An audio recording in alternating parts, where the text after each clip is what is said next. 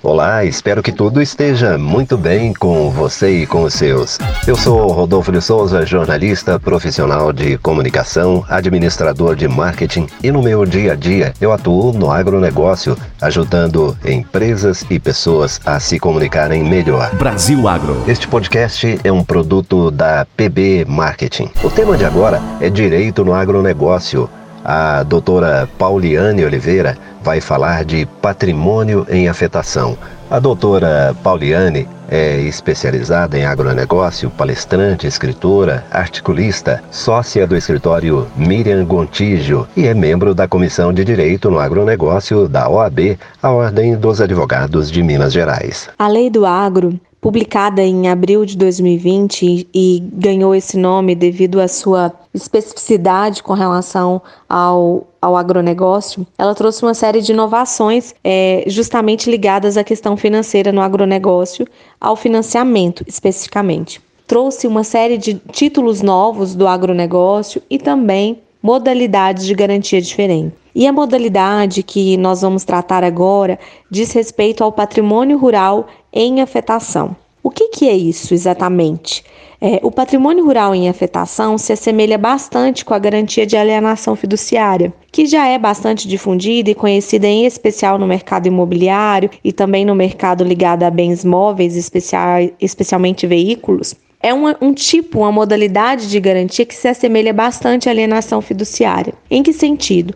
há realmente a transferência da propriedade, que a gente diz é, propriedade resolúvel do bem, para o credor, ou seja, o credor ele é o proprietário do bem, mas a posse do bem fica ali com o devedor, no caso o produtor rural. Especificamente com relação à diferenciação entre essas duas garantias e que é o, o, grande diferencial do patrimônio rural em afetação, é que o produtor rural ele não necessita dar em garantia uma matrícula toda, uma área toda, que muitas vezes vai ser superior em valor de mercado àquele crédito que ele está tomando. Então, nessa situação, o proprietário rural, o produtor rural, ele pode, é, proprietário de um imóvel rural, mais dizendo mais especificamente, ele pode dar em garantia apenas uma fração, um fracionamento do seu imóvel, ou seja, aquela área que vai ser afetada dentro desse instrumento que é possibilitado pela lei do agro.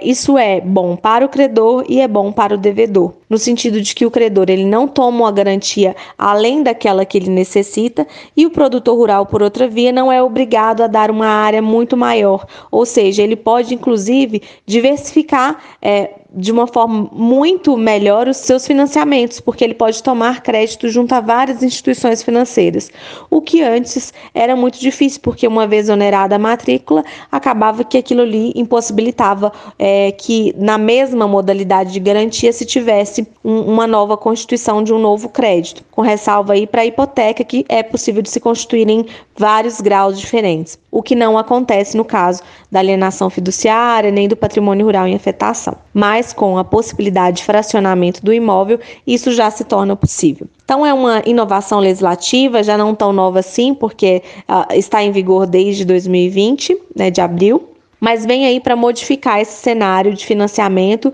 e os produtores passam a contar com essa possibilidade no momento de tomar um crédito junto à instituição financeira, junto a uma revenda agrícola, junto a uma cooperativa. Então, qualquer instituição que né, forneça crédito ah, para o agronegócio também, especialmente, pode utilizar dessa modalidade de garantia. Gostou deste conteúdo? Se fez sentido para você, compartilhe com seus amigos e aproveite para assinar de graça o nosso podcast. Ative as notificações porque toda vez que tiver novidade, você será avisado. Para falar com a doutora Pauliane, o e-mail é pauliane.miriamgontijo.com.br.